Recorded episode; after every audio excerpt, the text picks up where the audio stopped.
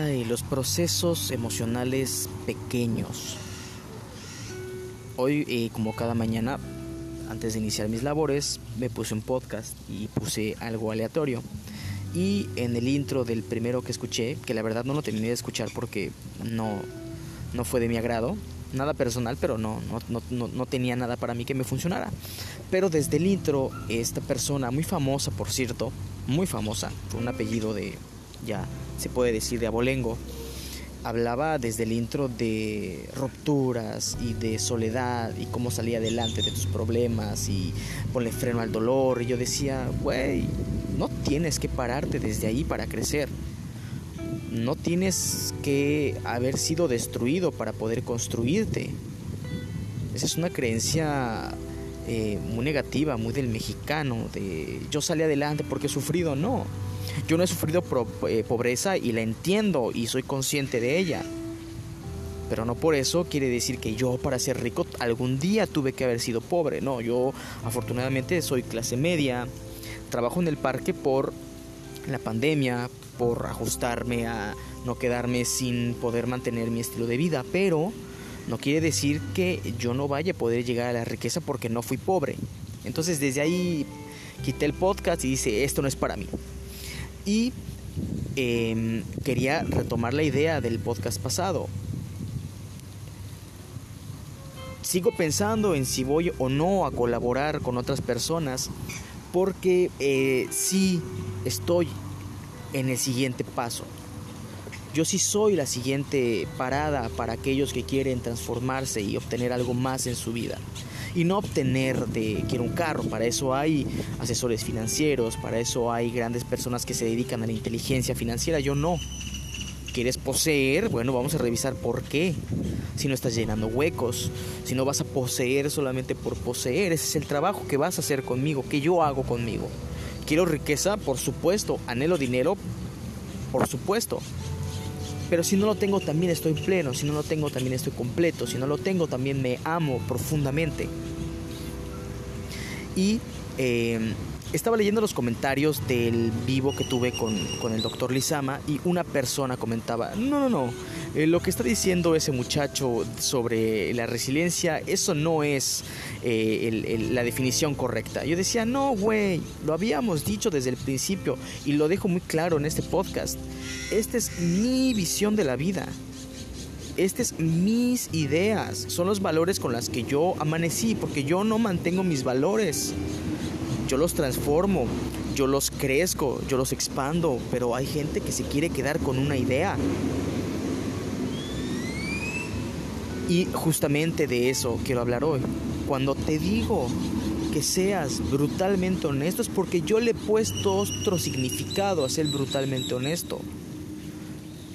Esta brutalidad de ser honesto es aunque te pegue, aunque te pique y aunque te pese, cuando te observes, hazlo para decir, ah, chinga, ahora sí voy a ver por qué la estoy cagando tanto. Pero la gente prefiere decir, no, no, no, no, yo, eh, la palabra brutalidad para mí es violencia, no la voy a usar. Bueno, no la uses tú. Al final de cuentas es tu proceso. Si no la usas tú, es tu pedo. Y por eso, repito, yo estoy aquí para la gente que dice, puta, sí, ah, sí quiero ser brutalmente honesto conmigo porque no está funcionando las palabras chiquitas, las caricias, el, rascar la superficie, poquito. No seas collón ráscale. Yo estuve en un proceso de programa de líderes. Ahí conocí a grandes personas. Creo que me quedo con dos o tres de los 80 que éramos. No por juicio, sino porque no compartimos la visión de la vida.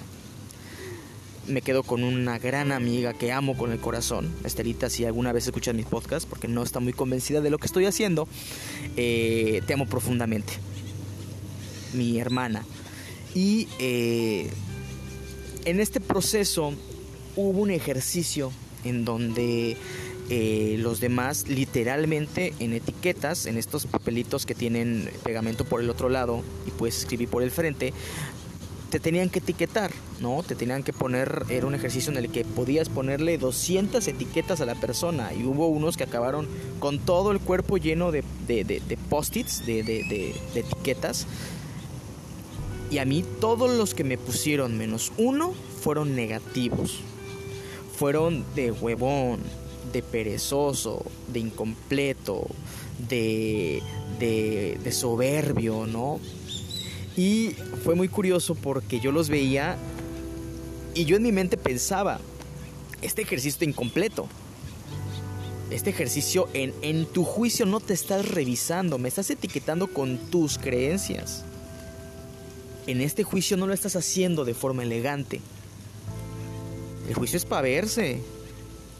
El juicio es para decir, puta, si te estoy poniendo que un huevón, ¿Por qué en ti puedo ver ese rasgo? Porque lo he transitado y porque lo tengo en mí. Y yo le decía a la supuesta líder del programa, voy, a, voy a hacer un paréntesis, hubo alguien que la verdad es que Roberto González, si me estás escuchando, síganlo, está en Facebook, es un excelente coach de vida, es, eh, tiene un nuevo programa de arquitectura humana, buenísimo. Y la verdad es que Roberto, muchas gracias por todo. Eh, fuiste un gran aliciente y un gran paso en, mi avanzar y solamente te voy a mencionar a ti, no voy a decir nada más. Continúo. Y eh, yo decía, pues hazlo de forma elegante. No me pongas etiquetas nomás por poner, revísate tú. Entonces yo veía a mis compañeros que se volteaban a ver el cuerpo y se veían y decían, es que sí, mi evidencia dice que soy un huevón, que soy un soberbio, que soy un perezoso, que soy un pendejo, que soy una puta. Así de, de, duro fue el proceso. Y yo me volteé a ver el cuerpo y decía, pues sí, estoy lleno de tus juicios, pero esto no es lo que soy. Y cuando me empecé a educar a mí mismo y me empecé a entrenar a mí mismo, yo siendo brutalmente honesto, sí he visto obviamente mis defectos y obviamente las áreas de oportunidad que tengo. Y no son esas. Mucha gente me decía, es que eres un soberbio porque no te quedas callado. Y yo no me quedo callado porque cuestiono, porque indago, porque le rasco. Si eso para ti es soberbio, bueno, revísate, pendejo, que no eres soberbio. Que no te amas con profundidad y con locura y no crees en ti con locura. Pues perdón, si para ti eso es soberbia, revísate tú y cámbialo. Como me ponían huevón era porque eh, a mí me gustaba trabajar 3, 4 horas. Y yo decía, güey, en Alemania si trabajas más de 6 horas eres improductivo. A la chingada, te corren. Entonces empecé a ver que estamos atorados en esta mitad del proceso. Yo te juzgo, yo te etiqueto, no me reviso y de eso quiero hablar contigo. De la brutalidad con la que debes revisarte en cada juicio que haces a otro humano. Por eso ese ejercicio estaba incompleto. Porque fue un juicio para joder. El único post-it positivo que tuve decía, tiene huevos. Y yo decía, ah, este sí, y no porque fuera positivo para mí, pero porque tengo huevos, porque eso sí lo puedo reconocer. Y hubo otros dos, tres poses que dije, sí, sí, sí lo soy y lo estoy trabajando. Muchas gracias por notarlo. Espero que tú lo hayas notado en ti, porque para hacer ese juicio te tuviste que haber revisado. Y entonces ya completamos el círculo virtuoso del juicio. El juicio no es malo. Es malo cuando lo usas eh, en tu humilde opinión. Yo juzgo con soberbia para revisarme. Me encanta ver los espejos de los demás. Yo antes de criticar a alguien, tengo un compañero aquí en el parque en el que me, en el que me espejeo todos los días. Es muy interesante porque este compañero es una persona mayor, creo que cumplió 55 años en este tiempo en el que hemos estado trabajando aquí. Y es una persona muy religiosa, es una persona que eh, tiene muchos juicios basados en su limitada, perdón si eres religioso, hay una limitación en, en, en el juicio hacia los demás cuando eres una persona religiosa pero incompleta. Si eres religioso y te amas profundamente, sabes que este, este juicio no es para ti. Y, eh, pero yo me espejeo en él todos los días. Yo lo uso a él como espejo cuando voy y lo juzgo y digo, güey, ¿por qué decides lo que decides? Y yo me reviso y me pregunto exactamente lo mismo que mi juicio me está queriendo hacer ver del otro. Yo lo veo primero en mí y lo amo profundamente. Y lo procuro y lo ayudo y lo entiendo. Porque el juicio tiene que terminar en lo que te he dicho en cada podcast, en cada podcast, el amor profundo. Pero para poder lograr eso tienes que ser brutalmente honesto contigo. Hay gente que se ve al espejo y no quiere aceptar que tiene obesidad. Yo mucho tiempo fui así. No me quitaba la playera en público porque no quería, puta, no quería que los demás notaran que estaba gordo y entonces no me quitaban la playera porque entonces así sí lo iban a notar. Todo el mundo me decía, güey, sabemos que estás gordo, quítate la playera y disfruta. Tengo un gran amigo que me ayudó mucho en eso. Y así, se, y así se tiene que vivir. Yo, yo me quito la playera y me reconozco y si estoy gordo y de repente cuando voy a tomar una coca digo, ves, güey, como ahí vas otra vez. Y vuelvo a empezar. Pero esto es porque soy brutalmente honesto conmigo. Tienes que ser brutalmente honesto contigo para poder trabajar. En todos tus juicios, cuando te revises, di puta. Si a la otra estoy diciendo que es una zorra, güey, chance yo también lo soy y lo trabajamos. Y lo trabajas. Por eso es tan importante el el juicio en nuestras vidas, pero cuando lo haces de forma elegante, cuando aprendes a hacerlo de forma elegante,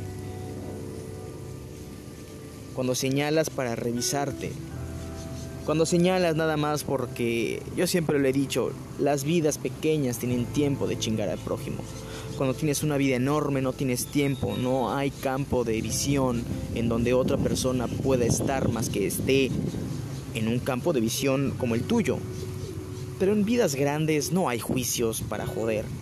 En vidas grandes hay juicios para crecer. Si tú tienes una vida pequeña, pues seguramente estás eh, enjuiciando al vecino, al primo, al tío, al sobrino, al cuñado, lo que hace, lo que no hace, y te haces la chismosa de la ventana. Para tener una vida enorme, tienes que usar el juicio para revisarte en los demás. Porque juicio ya está, el juicio para eso es, para revisarte. Entonces yo quería hacer este podcast, eh, lo estuve pensando en la mañana. Y pues sí, sí, enjuicio un chingo, eh, me enjuicio mucho. Me pongo en el espejo y me veo. Y cuando tengo juicio sobre mi compañero del parque, sobre cualquier persona, lo uso para revisarme. Sí, soy brutalmente honesto conmigo.